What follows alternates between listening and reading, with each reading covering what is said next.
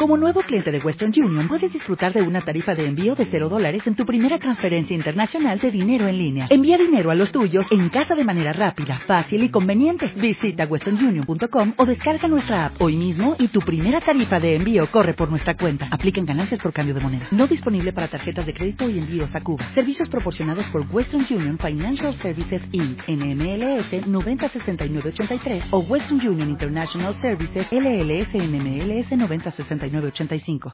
Programa de clasificación A, apto para todo público, con contenido informativo.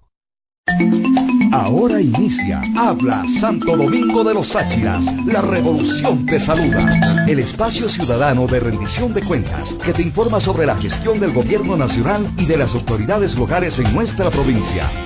Escucha y conoce más sobre el desarrollo de nuestra localidad.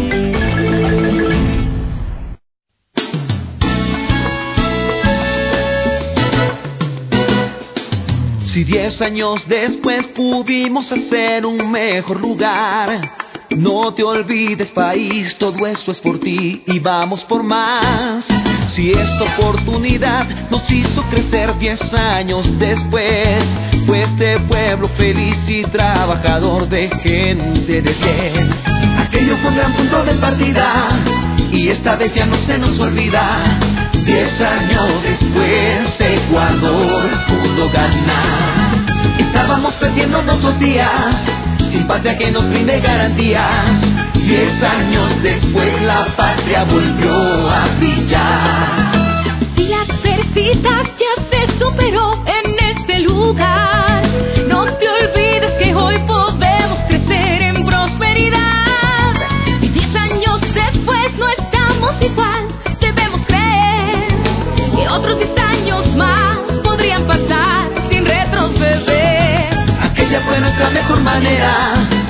recordar la patria verdadera. Diez años después podemos volver a soñar. Nos queda impulso de una vida entera para ser una patria de primera. Diez años después, Ecuador pudo cambiar. Un anhelo viví y juntos al fin lo hicimos tú y yo. Hoy diez años después no iremos atrás, la patria volvió. Dentro del corazón al día de hoy no queda lugar que no se hinche de amor y de convicción por la libertad. Muy buenos días, ciudadanos y ciudadanas. Un gusto saludarles a esta hora de la mañana a través de Flama Plus 104.5 en este regreso, retorno de Habla Santo Domingo, el espacio de rendición de cuentas del Gobierno Nacional y hoy en un especial de la década ganada. Por eso, amigas y amigos, les invitamos también a escuchar a la ministra Paola Pavón, quien se encuentra en la ciudad de Guayaquil, y por eso vamos a dar paso a nuestros compañeros de la provincia del Guayas para informarnos a través de este espacio lo que están haciendo las diferentes instituciones eh, y ministerios, sobre todo del gobierno nacional, en beneficio de cada uno de los ciudadanos. Un pueblo bien informado es un pueblo que puede tomar mejores decisiones. Por eso eh, se retoma este programa de rendición de cuentas, habla Santo Domingo, para que los ciudadanos puedan conocer de cerca las actividades, el trabajo que realizan cada una de las direcciones provinciales en territorio beneficio de los ciudadanos, especialmente de Santo Domingo. Damos paso entonces a nuestros compañeros de Guayaquil para escuchar atentamente la entrevista con la ministra Paola Pavón, secretaria de la gestión de la política. Sin patria que nos brinde garantías. Mi nombre es David Ribeiro. Los voy a acompañar durante estos primeros 30 minutos en un programa de carácter nacional enlazado a la red Habla Ecuador y sus más de 271 emisoras replicando este mensaje de rendición de cuenta de las autoridades. Luego, pues, en los siguientes 30 minutos, con nuestra provincia del Guayas nos quedaremos dándole información, ¿no? Saludos a todos nuestros compañeros, algunos que ya son conocidos durante todo este tiempo en el que hemos estado informando a la nación sobre los distintos temas. Eh, también, pues, a un saludo a, a las diferentes provincias, tanto de la costa, serranía, oriente, y en la región insular que también estamos eh, llevando el mensaje. De igual manera para todas las radios amigas que nos brindan sus eh, medios para llevarles este mensaje a todos y cada uno de los ecuatorianos. Tengo el gusto de presentar este servicio informativo porque Repito, el estar bien informados es un derecho que tenemos y necesitamos todos los ecuatorianos. De esta manera, con este entusiasmo, con esta nueva gana de hacer este programa de Habla Ecuador, arrancamos las actividades de esta nueva semana de este 6 de marzo. Bienvenidos, bienvenidas. La se superó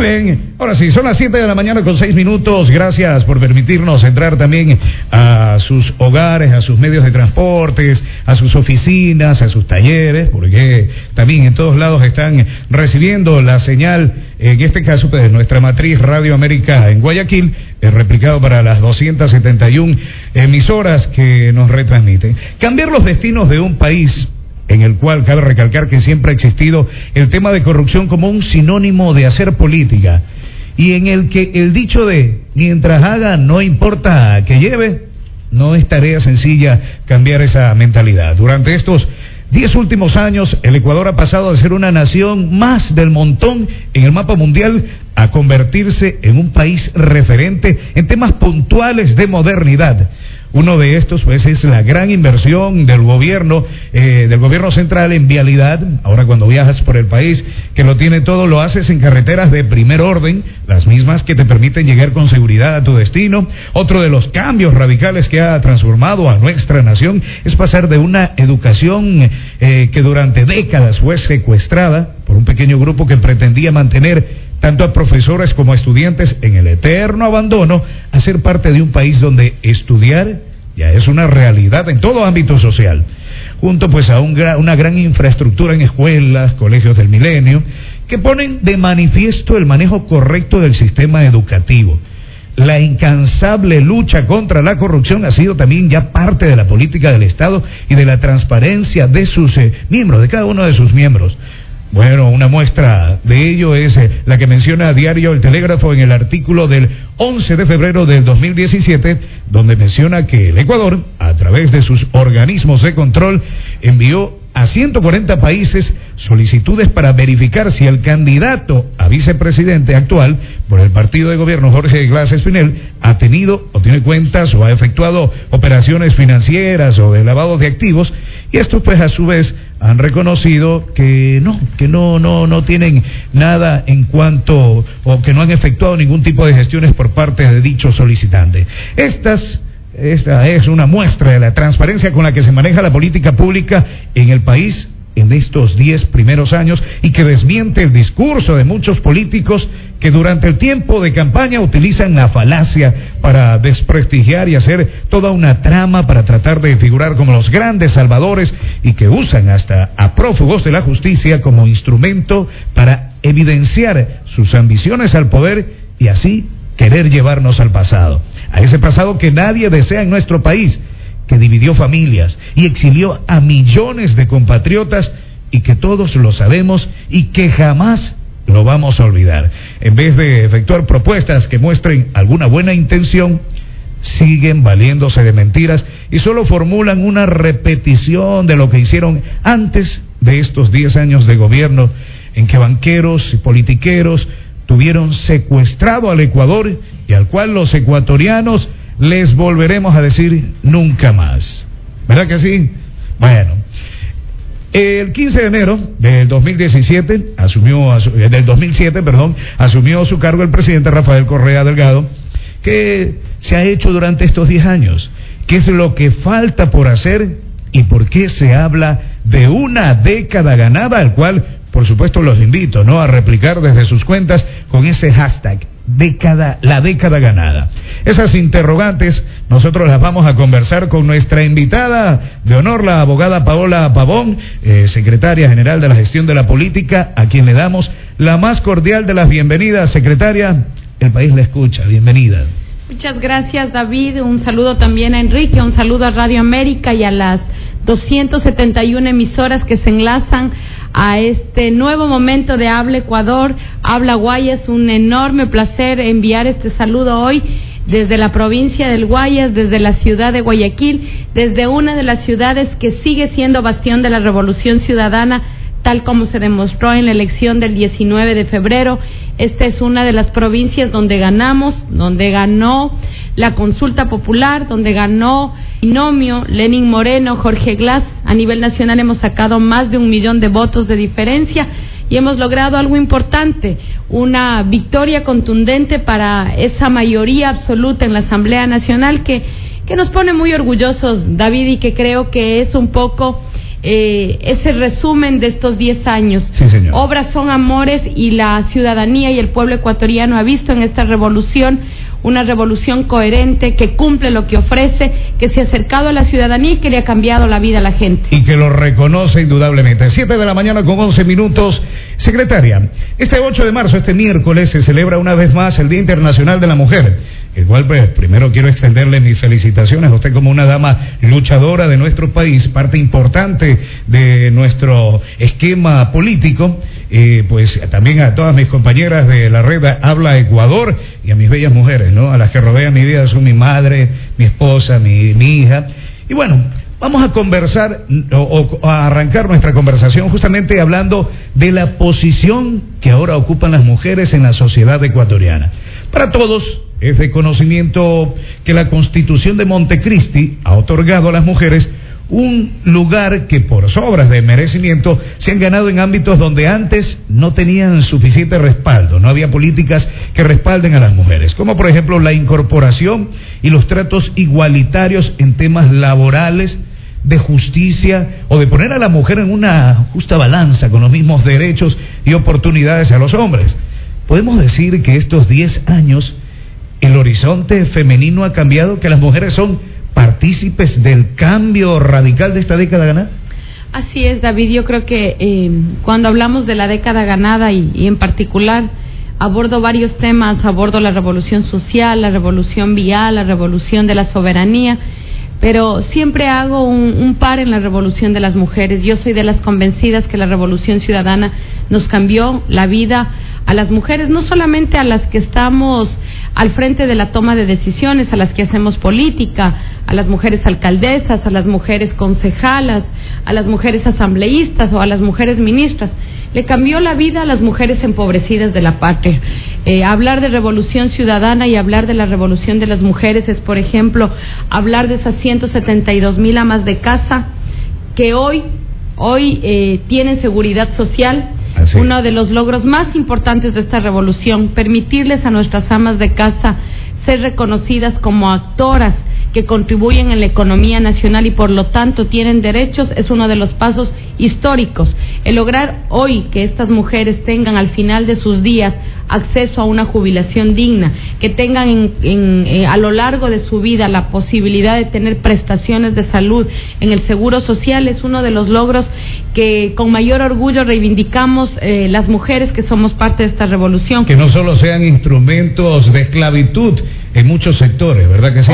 hoy hablar de las 87 mil trabajadoras remuneradas del hogar que tienen derechos, que acceden a vacaciones, que acceden a seguridad social, que son ahora un actor fundamental no solamente de la economía del país, sino de los actores sociales. Hace más de un año tuvimos la grata oportunidad como Secretaría de Gestión de la Política de aprobar el primer sindicato de trabajadoras remuneradas del hogar esto significa que ahora las mujeres están empoderadas y tienen derechos. Y sin duda habrán muchos temas, David, que en esta revolución todavía faltan ser abordados o faltan ser abordados con mayor eficiencia. Eh, este 8 de marzo va a ser eh, un día especial, un día que nos permite que nos permite reconocer los logros, pero reconocer todavía las tareas pendientes. Una de las tareas pendientes sigue siendo el tema de la violencia. Yo quiero este 8, este 8 de marzo eh, llegar al corazón eh, de los compañeros, llegar al corazón de los padres, de los esposos, eh, de los novios, de los hermanos, de los hombres que nos escuchan.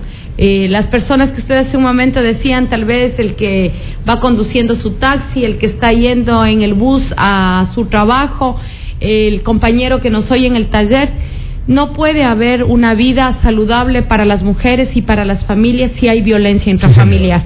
no podemos eh, seguir hablando de femicidios, no podemos eh, seguir eh, asumiendo que el tema de la violencia física la violencia psicológica, la violencia sexual es normal. Esa es una de las grandes tareas que todavía tenemos que trabajar, que tenemos que trabajar como sociedad. Y obviamente el compromiso del Estado ecuatoriano y el compromiso del Gobierno nacional para seguir contribuyendo a través del plan de erradicación de la violencia eh, estas prácticas que, como usted decía, tienen que ser erradicadas. Tenemos que seguir luchando en las instituciones educativas para lograr eh, entender que la relación entre hombres y mujeres no puede ser a partir de la violencia, no puede ser a partir del maltrato. Eh, la única manera que eh, nos permite tener una sociedad más justa, una sociedad igualitaria, es respetarnos y saber que somos distintos, somos diferentes, pero con los mismos derechos. Entonces, que sea este 8 de marzo también una oportunidad para decirle no al femicidio, no a la violencia física, no a la violencia psicológica, no las queremos muertas, las queremos vivas, ni una menos, no vamos a permitir que se sigan matando mujeres en el Ecuador. Y ahí uno de los avances que logramos con la Asamblea Nacional, haber tipificado el femicidio y tener hoy penas mucho más fuertes para combatir la violencia. Sí, me parece temas excelentes en los cuales eh, igualita o pone la balanza y estos 10 años ha hecho así. Aparte de las múltiples damas o múltiples mujeres que son parte del esquema de gobierno, ¿no? Importante en la asamblea, en, eh, los ministerios, eh, ¿verdad que sí? Este es un ministerio que ha sido justamente manejado por mujeres. Antes Viviana Bonilla, ahora usted, abogada Paola Pavón, y que lo han hecho de la manera más eficiente. Muchas gracias, David. Y quiero aprovechar también para eh, topar un tema que hoy hemos decidido hacerlo de manera conjunta. Este 8 de marzo en la ciudad de Quito, además aprovechamos para invitar. Eh, hay dos colectivos que han hecho una convocatoria nacional, nosotros nos vamos a sumar a esa invitación. Eh, las eh, mujeres eh, por la revolución han hecho una convocatoria, una marcha que saldrá del Parque del Arbolito el día miércoles 8 de marzo a las 9 de la mañana, pero también se han sumado a esta iniciativa el colectivo de las víctimas del feriado bancario. Este 8 de marzo recordamos 17, 18 años, recordamos 18 años de esa vergonzosa, de esa vergonzosa decisión del gobierno de turno que permitió que los recursos de los ecuatorianos y ecuatorianos, de los depositantes, sean congelados en el sistema bancario, en el sistema financiero y que hayamos dado paso a esa decisión de haber ido hacia la dolarización que nos dejó sin moneda, pero que además permitió una devaluación en ese momento del Sucre que nos dejó a muchísimos ecuatorianos y ecuatorianas quebrados más de, otra palabra. más de 3 millones de ecuatorianos, o sea, el mayor éxodo que ha tenido el país, 3 millones de ecuatorianos dejaron la patria porque sus recursos fueron congelados, porque no había empleo en el Ecuador, porque el Ecuador era un caos y la única posibilidad de sobrevivencia se la veía en Estados Unidos, se la veía en Madrid, se la veía en Barcelona. ¿Y por qué se han atado estos, estas dos fechas, el 8? Porque precisamente las más afectadas del feriado bancario fueron las mujeres. No nos olvidemos que las mujeres son las que fueron a cuidar ancianos en Boston, son las que fueron a cuidar ancianos en Barcelona, son las que fueron a cuidar niños en Madrid, las que a pesar de ser profesionales en el Ecuador tuvieron que limpiar casas, tuvieron que limpiar baños, tuvieron que ir a restaurantes, a atender. Y lo más doloroso, separar su familia. Y, precisamente lo que usted dice, David, dejar hijos, dejar esposos, pero también hay otra cara de la moneda en donde las mujeres son las afectadas. Fueron las abuelas las que se quedaron con los nietos, fueron las tías las que asumieron los hijos de las hermanas que tuvieron que emigrar fueron las mujeres en Europa y en Estados Unidos que día a día lucharon para que sus compañeros dos años después, cuatro años después, logren tener la bolsa que en ese momento se llamaba la bolsa de dinero, comprarles un boleto, sacar el pasaporte y ir a España, ir a Estados Unidos, porque no había futuro en este país. este es el Ecuador al que no queremos regresar y por eso este 8 de marzo es eh, muy importante. Vamos a reivindicar las luchas de las mujeres y no vamos a permitir que nuevamente se avale desde el Estado, se autorice desde el gobierno un robo, un saqueo como al que estuvimos expuestos los ecuatorianos en 1999 con este feriado bancario. Ok, 7 de la mañana con 20 minutos. ¿Cómo pasa el tiempo? Rápido, ¿ah? ¿Cómo pasa el tiempo? Seguimos eh, acá conversando con la abogada Paola Pavón, secretaria general de la Política de Estado. Este programa Habla Ecuador está siendo retransmitido a más de 271 emisoras a nivel nacional. USA, la provincia del Guayas de Radio América eh, Guayaquil como su estamos también en, radio, en televisión América, ¿no? TV América, América TV, como ustedes lo quieran llamar. Así que los amigos de las otras provincias no piensen que les está cogiendo una radio de Guayaquil, ¿no? Eso es lo que estamos unidos para llevarles a ustedes este programa de arranque, ¿no? Programa de rendición de cuentas de las autoridades. Y bueno, seguimos con usted, secretaria. Para poder hacer que la mujer progrese, para que hacer que la mujer salga adelante, la educación es uno de los temas puntuales, uno de los temas que más ha hecho eh, en inversión el gobierno, ¿no? En esta década ganada. Ha sido también rescatar este circuito y sacarla de ese círculo vicioso, tenebroso, en que se encontraba eh, por un eh, minoritario grupo de poder en el que ni los educadores, y mucho menos los educandos, eran parte activa de, de, de esta eh, de estas riendas ¿no? de la educación. Hoy, bajo el Ministerio de Educación, se ha hecho un buen manejo, ¿no? Se ha hecho, ha cambiado la mentalidad y es palpable para la sociedad su avance en la construcción de toda una generación que puede acceder gratuitamente a una educación de calidad. ¿Cómo resultó esto posible?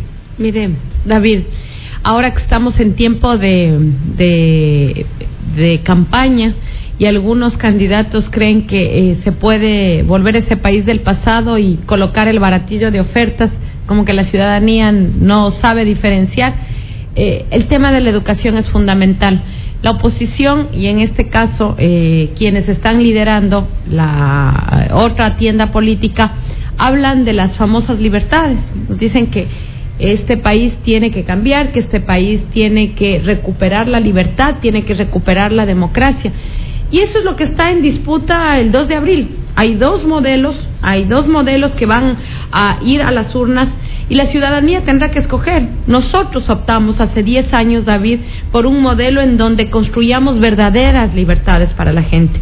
Una de las maneras de darle libertad a la gente, de que pueda escoger, de que pueda cambiar su destino, es precisamente a través de la educación. Usted me decía cómo se logró ese cambio.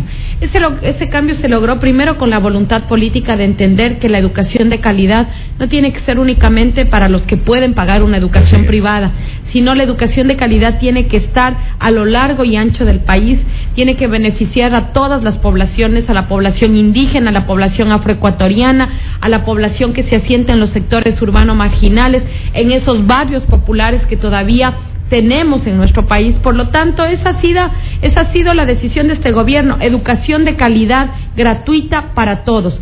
¿Y qué implica una educación de calidad, David? Implica primero eh, tener una nueva malla curricular, implica tener maestros bien pagados, porque este gobierno a diferencia de lo que pasaba en el Ecuador del pasado, no ha tenido un solo paro, no ha tenido un solo paro porque a los maestros no se les pagó su salario.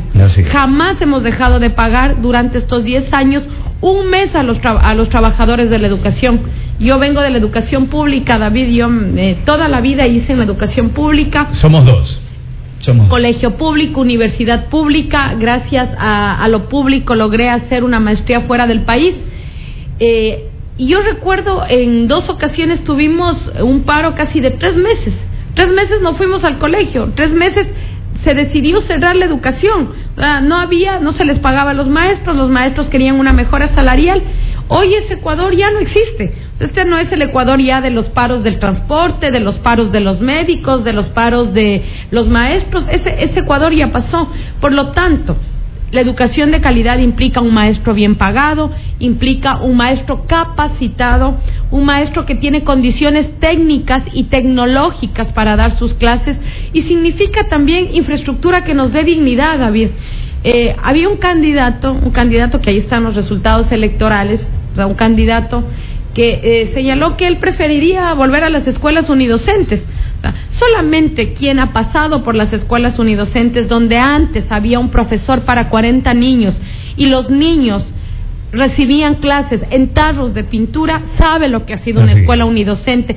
¿Cómo podemos comparar una escuela unidocente con nuestras escuelas del milenio? Teniendo que pedir colaboración con cañas, con plásticos, para poder armar el techo que ya se cayó en el invierno. Y con los 25 dólares para la matriculación de los hijos. Y sorteando a ver quién estudia y quién no. Porque, y por lo general los que estudiaban eran los hombres. Los hombrecitos, no las niñas, las niñas se quedan en la casa. Esos son los cambios fundamentales y esas son las libertades. Educación y salud es libertad para nuestra gente. Entonces, eso es lo que vamos a escoger el 2 de abril. Oiga, un eh, gobierno que se apuesta a la educación, a la salud, o un gobierno que nos habla de nuevamente privatizar la salud y privatizar la educación y ahí será la ciudadanía la que tenga que escoger. Hablando de ese tema de salud, eh, 7 de la mañana con 26 minutos, no se olvide que estamos en su programa Habla Ecuador a nivel nacional, 271 emisoras enlazadas. Estamos conversando con la secretaria general de la gestión de la política, la abogada Paola Pavón. Hablando de la salud, eh, este secretaria, no, este es un tema el cual tiene una línea divisoria, ¿no? Sumamente notable, o tenía, perdón, tenía en la sociedad. Por un lado estaba el que tenía las grandes posibilidades económicas y presumía sus gastos apoteósicos en las clínicas privadas, ¿verdad? Y por otro, estaba el que la gente humilde que le daba vergüenza cuando se enfermar ir a un hospital. Eso pasaba hace 10 años. Le daba vergüenza ir a un hospital público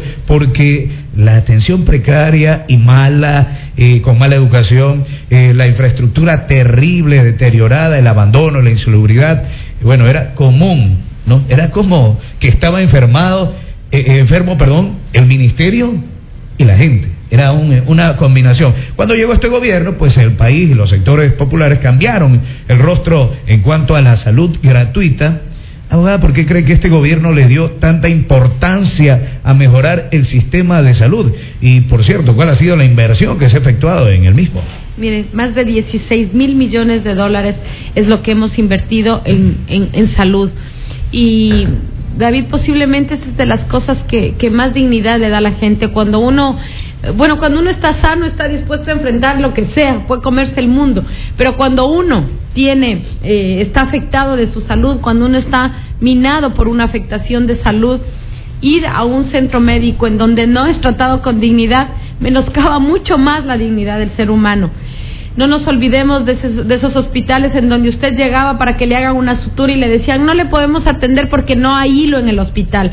No sea malito, vaya y compre en la farmacia de al lado el hilo y regrese con el hilo y le vamos a suturar. O donde le decían, ¿sabe qué? No, no, esta, esta medicina no hay, traiga la medicina y nosotros le atendemos. Entonces, la gente que no tenía, no tenía un dólar en su bolsillo, no podía acceder a salud de calidad. Yo quiero hoy decir que de las cosas que, que que mayor complacencia nos da es visitar esos hospitales. Yo estuve eh, inaugurando con el señor presidente el hospital en el Guasmo. Mire, inauguramos ese hospital en el Guasmo. Acá en la provincia del Guay, acá de recargar. Y fue una maravilla, es un hospital casi, tiene toda una cuadra, se ha tomado toda una cuadra, ver esos quirófanos de lujo, ver esa atención de lujo para nuestros pacientes. Estuve eh, la semana pasada también eh, visitando en, varias provincias algunos hospitales del Seguro Social que ahora se están construyendo, hospitales de lujo. Mire, yo eh, soy vivo en el sur de Quito, vivo en el sur de Quito y en, en mi sector tuvimos que esperar 40 años 40 años tuvimos que esperar los capitalinos. Escúchenme, no estoy hablando de una provincia eh, alejada, no estoy hablando de un cantón alejado, no estoy hablando de un cantón de frontera. En la capital, los quiteños tuvimos que esperar 40 años para tener una nueva maternidad en el sur de la ciudad. Por lo tanto, el tener ahora hospitales, el tener subcentros de salud, que además, como el presidente siempre insiste, nuestros subcentros de salud son casi hospitales, son unos hospitales pequeños en, a lo largo y ancho del país. Imagínense, tenemos 61 nuevos centros de salud que hemos inaugurado y hay todavía centros de salud que vamos a seguir inaugurando. Y con certificación, que es lo importante, ¿no? Con certificación de la atención. De calidad de atención y Mire, tenemos más de 72 mil personas que trabajan en el sistema de salud. Entonces, cuando yo escucho al candidato de la oposición que señala que va a hacer una reducción de este estado obeso, de este estado que ha crecido. Yo me imagino, van a dejar en el desempleo a esos médicos, a esos servidores de la salud que ahora están prestando atención en estos hospitales de lujo, en estos hospitales en donde se da dignidad a través de, de una atención cálida, una atención eficaz, una atención eficiente. Y somos nosotros los que tenemos que velar porque siga así, ¿no? Tenemos que velar porque el Ecuador esté eh, idealizado en mejorar la vida, obviamente de los médicos que son los que nos cuidan, de los educadores que son los que nos llevan los conocimientos y defenderlo de esa manera, ¿verdad que sí? Trece nuevos hospitales hemos inaugurado en el país, 18 están en proceso de ejecución, de esos 18, 8 serán nuevos y 10 serán repotenciados.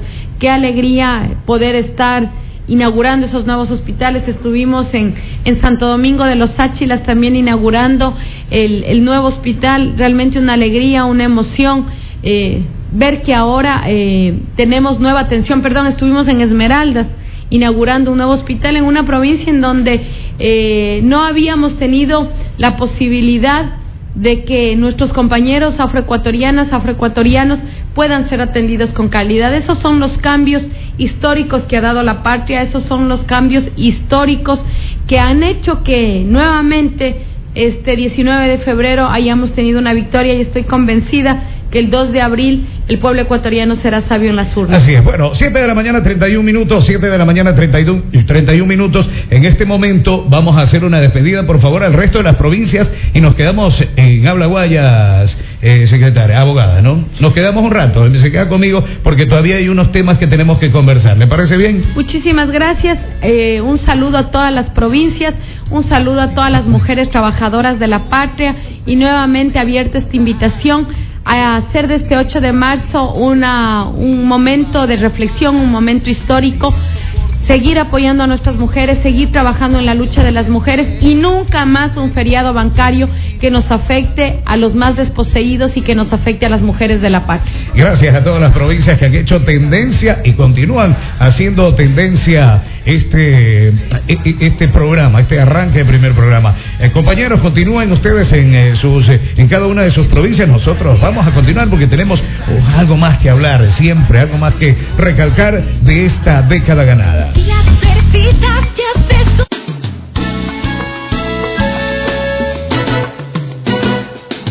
Si diez años Gracias a nuestros compañeros de la provincia del Guayas. Ahí escuchábamos a la ministra Paola Pavón, quien eh, está al frente de la Secretaría de la Gestión de la Política. Crecer diez años después, pues este pueblo feliz y trabajador de gente de bien. Aquello fue un gran punto de partida y esta vez ya no se nos olvida. Queremos recordarles, amigos oyentes, que Radio Flama Plus eh, es matriz de este programa de rendición de cuentas Habla Santo Domingo. También agradecer a Radio Macarena 92.1 que nos retransmite, Radio Estéreo Max 98.1, Radio Láser 95.7 y Radio Estudio 90.9 no estamos igual, otros 10 años más podrían pasar sin retroceder. Aquella fue nuestra mejor manera de recordar la patria verdadera. Diez años después podemos volver a soñar. Nos queda impulso de una vida entera para ser una patria de primera. Diez años después, Ecuador pudo cambiar anhelo viví y fin lo hicimos tú y yo. Hoy diez años después no iremos atrás, la patria volvió. Dentro del corazón al día de hoy no queda lugar que no se hinche de amor y de convicción por la libertad. El buen vivir es nuestra primavera. Vivimos al fin una 7 de la mañana, 35 minutos y sin duda alguna, eh, durante estos 10 años de la década ganada, somos el país que mejor aprovechó el ingreso petrolero y lo convirtió también en desarrollo y bienestar para sus ciudadanos. Más de 250 mil niños dejaron de trabajar y ahora son parte del nuevo sistema educativo. Más de 2 mil centros infantiles del buen vivir recibieron más de 300 mil niños a nivel del país. Ecuador fue declarado país libre de trabajo infantil en basurales. Y eso es un gran logro dentro de los 10 años del trabajo que ha realizado el gobierno de la Revolución Ciudadana. No es una caridad, es una justicia lo que la ciudadanía necesita. Y un país más justo se forja con equidad, igualdad de oportunidades, inclusión y sobre todo igualdad.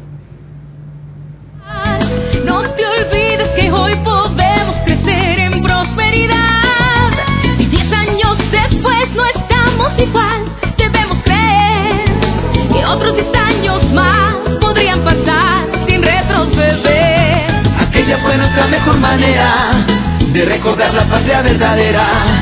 Y esta- 7 de la mañana, 37 minutos. Estamos eh, a esta hora de la mañana junto a la señora Lisette González. Ella es una beneficiaria del centro, eh, del centro de, así es, del centro de Tejiendo el futuro, así es.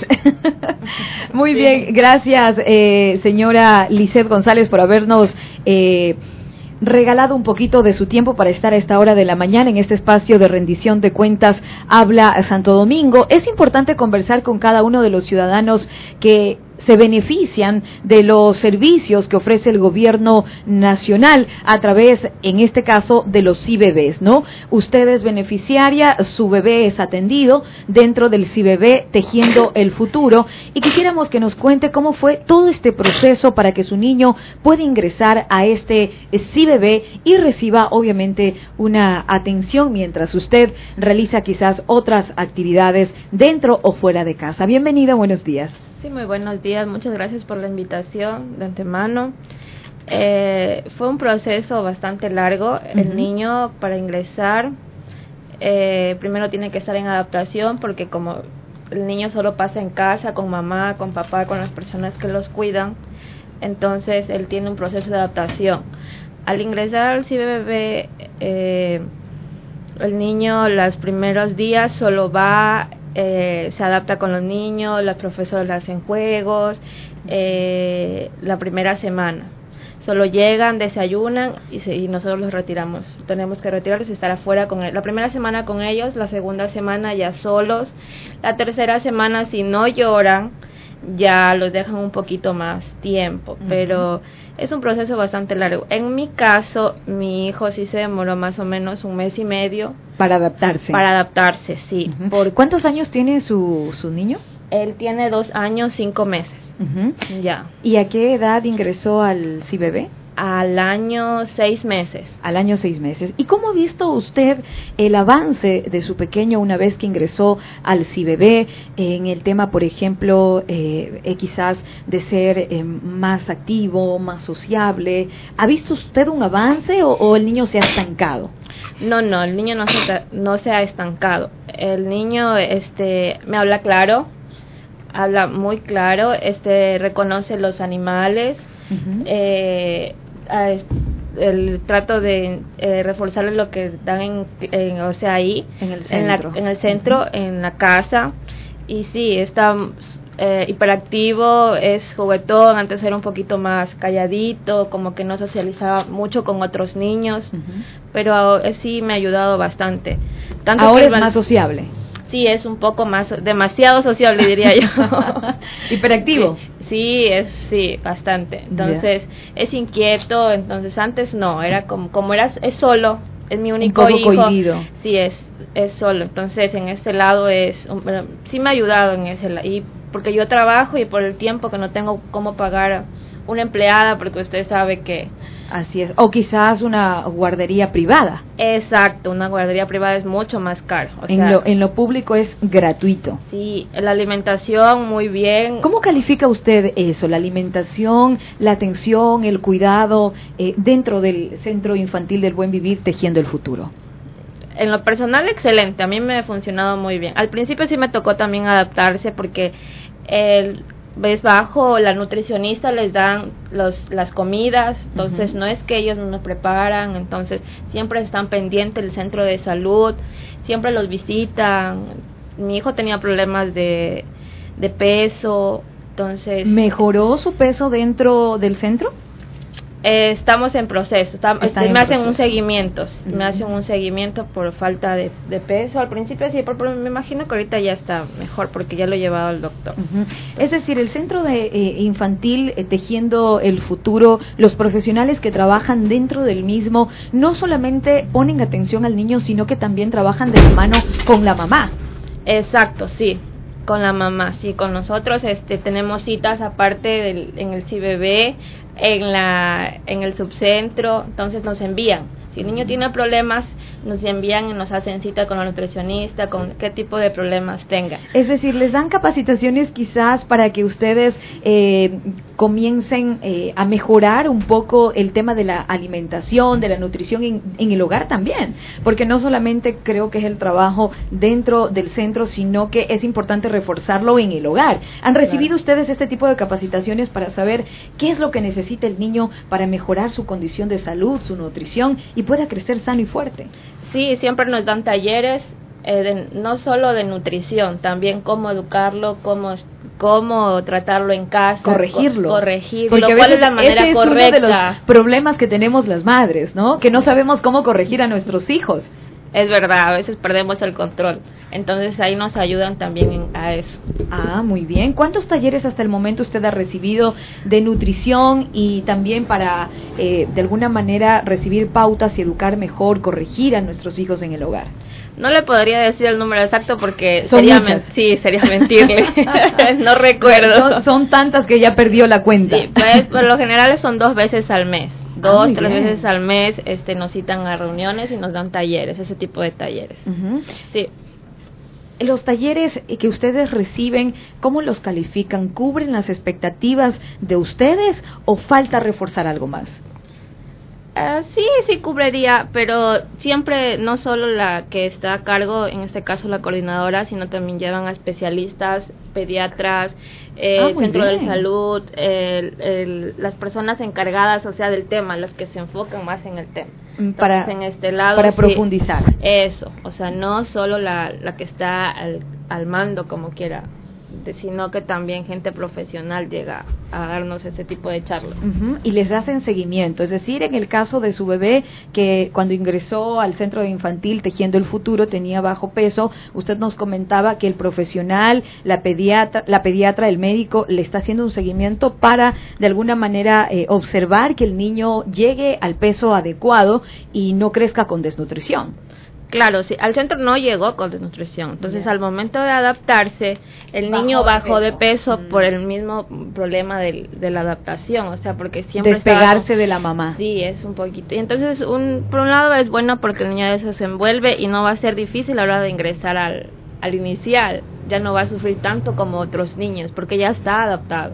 ¿Y qué ha aprendido? Las vocales, usted me dijo también un poco los colores. Mm, Los colores es en proceso, es poco a poco. El niño todavía no, no sabe diferenciar muy bien, pero se trata de ayudarle, sabe los números, sabe las, cómo hacen los animales, qué hace tal animal, todo eso. Se desenvuelve bien. Sí, es, y me gusta porque es sociable, o sea, ya no es tan cohibido como antes. Y, y se relaciona con el resto de niños. Sí, es fácil, no es complicado para él. Al momento, claro, de conocer, sí, pero sí se desenvuelve un poquito mejor. Sí. La alimentación dentro del centro, ¿cómo es? Ya, eh, yo soy una mamita, como dicen, media metidita. a mí me gusta estar en todo. Creo que todas las mamitas somos así, preocupadas porque al lugar donde va nuestro hijo tiene que contar eh, con las condiciones adecuadas, tiene que contar con profesionales, instalaciones adecuadas para que nuestro niño eh, reciba la mejor atención, sin duda. Sí, claro, bueno, las maestras, eh, cuando yo estuve en el proceso de adaptación, las maestras se ponen guantes, se ponen un gorrito para darles a la hora de comer, les lavan las manos a los niños antes de ir al, salo- al salón, como quiera, al comedor. Eh, les dan el desayuno, la media mañana, al mediodía máximo están almorzando los niños y tienen una siesta de dos y media, una y media hasta las tres de la tarde, dos y media más o menos y de ahí le dan el lunch antes de retirarlos porque a las 4 ya hay que irlos a retirar a los niños. Cuatro de la tarde. Sí, o sea, realmente son como quiera cuatro comidas, este, tres comidas y tres entre comidas sería en este caso, Ujú. serán frutas, eh, todo lo adecuado que, me- que es para la alimentación de ellos. Y, y en casa eh, también refuerza esto usted. Yo antes de entrar al centro le hacía lo mismo, cosa que no fue Un, eh, un cambio eh, drástico. drástico sí. para él. En este caso, para él no, porque yo hacía lo mismo. Trataba de darle 8 de la mañana, 9 de la mañana, 12, 3 de la tarde, máximo 6 de la tarde ya la comida. Y si se costaba un poquito más tarde, ahí sí otro le daba una tetita, porque es, es, es La nutricionista me dijo que tengo que darle un suplemento alimenticio. Él tiene que comer de 8 veces al día, más o menos. Entonces. Antes de ir al CBB, él debe ir comiendo entonces por el problema que tenemos entonces por eso le digo nos ayudan entonces en este caso sí me ha servido mucho como le digo soy una mamita media metidita me gusta estar por ahí investigando Entonces, Saber este todo, caso- por supuesto, Claro. está muy bien. sí en- entonces por eso es que para él no se le hizo un poquito complicado las siestas también eran lo mismo terminaba de almorzar se iba a dormir porque dormir es bueno Por supuesto, para los, los Para los pequeños. niños, sí. Así es. Sí, y me ha ayudado mucho el, el centro, en lo personal sí me siento agradecida por todo este este proyecto que, que ha tenido el gobierno y de antemano muy agradecida porque yo no tendría como pagar una guardería privada o una empleada privada para que me lo cuide en casa. que es eh, costosísimo. Eh, Hablando sí. de una guardería privada, eh, está alrededor de los eh, 90 dólares, si, si no es más, eh, mensual. Es un poquito más dependiendo de las expectativas y la infraestructura de cada centro, centro infantil. Es un poquito más elevado el costo. Y cubrir quizás una persona que se dedique al cuidado del niño, estamos hablando de, si es todo el día, de un sueldo básico más afiliación. Claro. Entonces, sí, por lo general, este, aquí ganamos solo el básico. Entonces, Así es. No, no, sé, no, no me serviría de mucho tener que pagar a alguien más. Es decir, es un gran apoyo para usted el hecho de tener a su bebé dentro del centro infantil eh, tejiendo el futuro. En este caso, mientras él se alimenta, mientras él se educa, mientras él aprende, usted trabaja. Exacto. Sí, es una, una gran ayuda y yo de antemano muchas gracias por todo, todo este proyecto porque sí nos hemos beneficiado algunas madres de familia. No solo madres de familia, sino también padres de familia, porque también los padres este, Se involucran. se involucran en este. Y eso es bueno. En las charlas han estado también los padres de familia presentes. Sí, hay, hay madres de familia que trabajan y los padres tienen disponible, también se van al, al, al, al taller, entonces es bueno. Muy bien, queremos agradecerle, Lisset, por habernos acompañado y de alguna manera eh, darnos su testimonio de cómo se siente usted al recibir este servicio dentro del centro infantil Tejiendo el Futuro, porque sí es importante que la comunidad, que los ciudadanos, especialmente de Santo Domingo, conozcan cuál es el servicio eh, que, que en este caso ofrece el Centro Infantil del Buen Vivir y cómo las madres de familia que tienen a sus niños dentro se sienten, cómo los niños están siendo atendidos. Qué mejor que una beneficiaria nos diga eh, cuál eh, su satisfacción y cómo se siente al recibir este servicio y cómo ve sobre todo el avance de, de, de su niño, de su menor, de, de su pequeño que estamos hablando que tiene exactamente dos años Cinco meses. Dos años, cinco meses. ¿Está usted, en todo caso, eh, satisfecha del servicio que recibe, como ya nos manifestó? Y no solamente es usted, sino que creo yo se replica a nivel de las madres de familia que tienen a sus pequeños en los centros infantiles del buen vivir en Santo Domingo de los Áchilas. Gracias, Lisette, por habernos acompañado. Le deseamos éxitos en sus actividades y que su pequeño siga beneficiándose de la educación, de la alimentación de calidad que recibe en el centro de infantil. Muchísimas gracias por la invitación. Les agradezco. Igual, éxitos en sus días laborables. 7 de la mañana, 40 minutos. Este es el espacio de rendición de cuentas del Gobierno Nacional. Habla Santo Domingo. Espacio para escuchar no solamente a las autoridades, también a los beneficiarios, a los ciudadanos que en este caso reciben los servicios de las diferentes instituciones del Estado. Hoy nos ha acompañado la señora Lisette González, quien es beneficiaria de un centro infantil del buen vivir tejiendo el futuro. Como hemos escuchado, está satisfecha debido al avance que ha tenido su, su niño de dos años y medio y también de alguna manera el, eh, las madres de familia que también son beneficiarias en distintos centros infantiles del buen vivir, pues comparten el sentir de Lisset González. este lugar. No te olvides que hoy podemos crecer en prosperidad. Y diez años después no estamos igual. Queremos presentarles en este momento un resumen del enlace, del último enlace ciudadano que lo brindó el presidente Rafael Correa a los ecuatorianos. Escuchemos. El presidente Rafael Correa cumple con el deber de informar a sus mandantes de todas las actividades efectuadas durante la semana. A continuación, les presentamos un resumen del enlace ciudadano 514. Esta vez, desarrollado en la parroquia La Unión de Quinindé, provincia de Esmeraldas. Enlace Ciudadano. Dentro del enlace ciudadano 514 que se desarrolló en la parroquia La Unión de Quinindé en Esmeraldas, el primer mandatario Rafael Correa recordó que el próximo 8 de marzo se celebra no solo el Día de la Mujer, sino una fecha nefasta como es el feriado bancario de 1999, por lo que calificó de héroes y heroínas a los migrantes ecuatorianos que tuvieron que dejar el país. destruyó la sociedad y la base de esa sociedad, destruyó la familia. ¿Cuántos hijos se crearon sin sus padres? Algunos cantones, como Chunchi, la mayoría de los niños crecían sin sus padres. ¿Cuántas madres tuvieron que renunciar a sus hijos?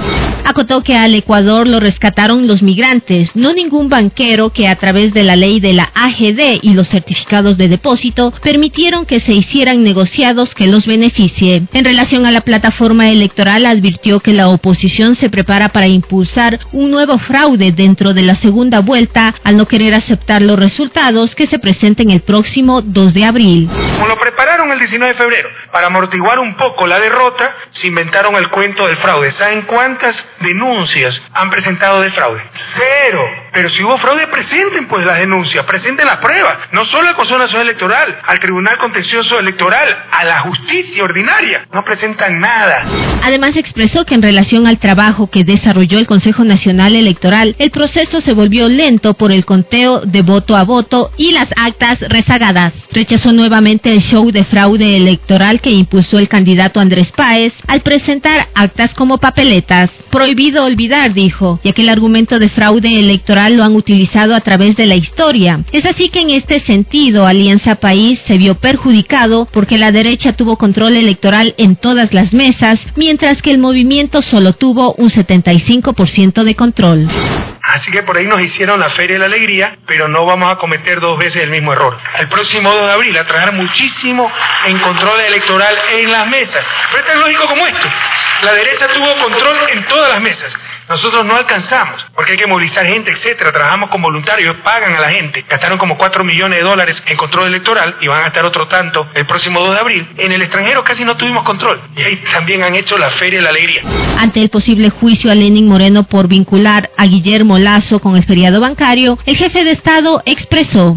Hoy Guillermo Lazo está amenazando a Lenín Moreno con enjuiciarlos y que lo siga acusando del feriado bancario. ¿Quién le puede creer? Y pobrecito que se suele un poco mejor porque en época electoral no puede pues, demandar. Ni eso sabe el hombre.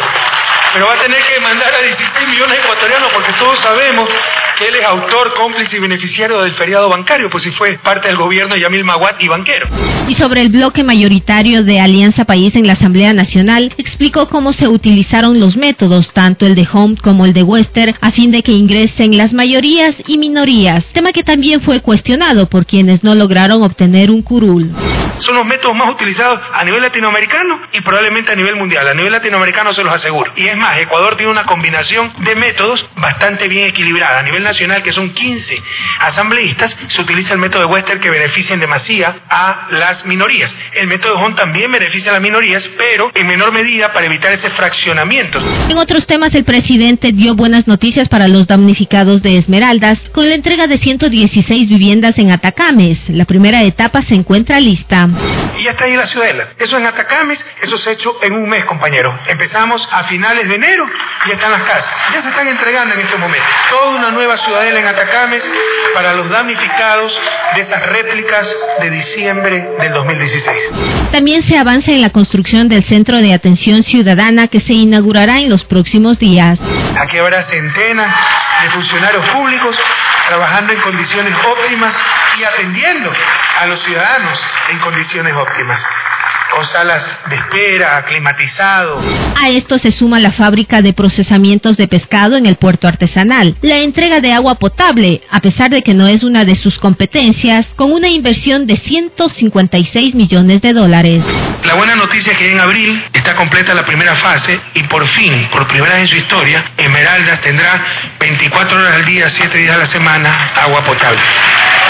El asfalto que se produce desde la refinería, el Hospital del Sur de Esmeraldas que está con un 95% de avance de la obra y se inaugurará el 24 de marzo. La inversión de 600 mil dólares para el complejo deportivo, la construcción de escuelas, de vías, de puentes y más obras que serán entregadas fueron los temas que dio a conocer el jefe de Estado en el enlace que se desarrolló desde la provincia verde.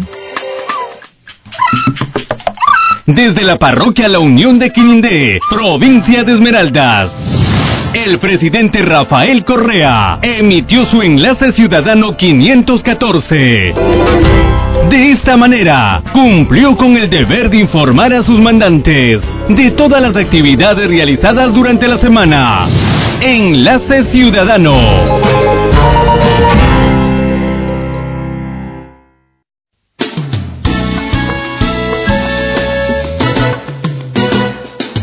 Si diez años después pudimos hacer un mejor lugar, no te olvides país, todo esto es por ti y vamos por más.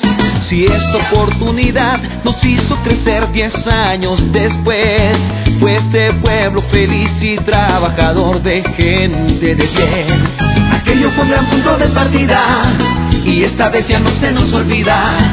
Diez años después. Escuchábamos un resumen del último enlace ciudadano. Queremos agradecerles, amigas y amigos, por su fiel sintonía y agradecer también a las eh, radios que retransmitieron este programa de rendición de cuentas. Les esperamos el próximo lunes a las 7 de la mañana en punto aquí en Flama Plus 104.5. Recordarles nada más que un pueblo bien informado es una de las eh, políticas que está implementando este gobierno nacional porque es importante que los ciudadanos, los ecuatorianos conozcan de cerca qué es lo que están haciendo las autoridades de las diferentes instituciones del Estado. Ustedes son los mandantes y por ende es importantísimo que el gobierno rinda cuentas a sus mandantes. Un abrazo. Mi nombre Elizabeth Yetón. Nos encontramos el próximo lunes.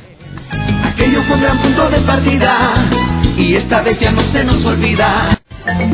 Gracias por escuchar. Habla Santo Domingo de los Sáchiras. La revolución te saluda. El espacio ciudadano de rendición de cuentas que te informa sobre la gestión del gobierno nacional y de nuestras autoridades locales. Hasta el próximo lunes. La rendición de cuentas obliga a autoridades, funcionarios y representantes a informar sobre el ejercicio de su gestión y la administración de recursos públicos. Artículo 89. Ley de Participación Ciudadana y Control Social.